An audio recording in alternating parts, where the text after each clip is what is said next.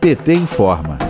Festival de Jazz sofre ação de constrangimento ilegal e censura. A Escola de Políticas Culturais manifestou solidariedade aos realizadores do Festival de Jazz do Capão, na Bahia. O projeto tem grande relevância artística na área da música e acontece há uma década, sendo de grande vinculação comunitária no território. Em parecer emitido pela Fundação Nacional de Artes, a Funarte, para a Secretaria de Fomento e Incentivo à Cultura, cancela a autorização do Festival de Jazz do Capão a captar recursos pela Lei Rouanet. Esse é mais um episódio da guerra entre cultura e ideologias das políticas públicas do atual governo. A Lei Rouanet tem como objetivo incentivar o conteúdo artístico-cultural do país. O secretário nacional de Cultura do PT, Márcio Tavares, destaca que irão buscar medidas jurídicas. Vamos ouvir. Significa tentativa de silenciamento dos artistas silenciamento do mundo cultural, a imposição de uma visão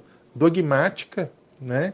Se você for ver parecer emitido pela Funarte é uma vergonha, porque ele é um parecer que afirma que a música deve servir a Deus, esquecendo completamente os princípios de laicidade do Estado, né? O, o Estado ele deve ser neutro com relação a religião e jamais a religião deve ser usada para censurar, impedir um projeto cultural de ser executado, ainda mais um projeto cultural que é reconhecido.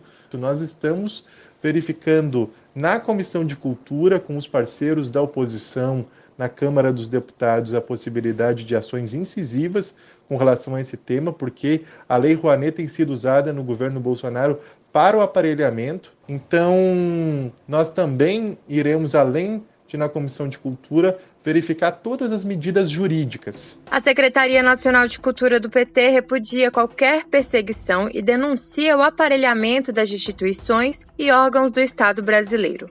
De Brasília, Terra Thaís Costa para a Rádio PT.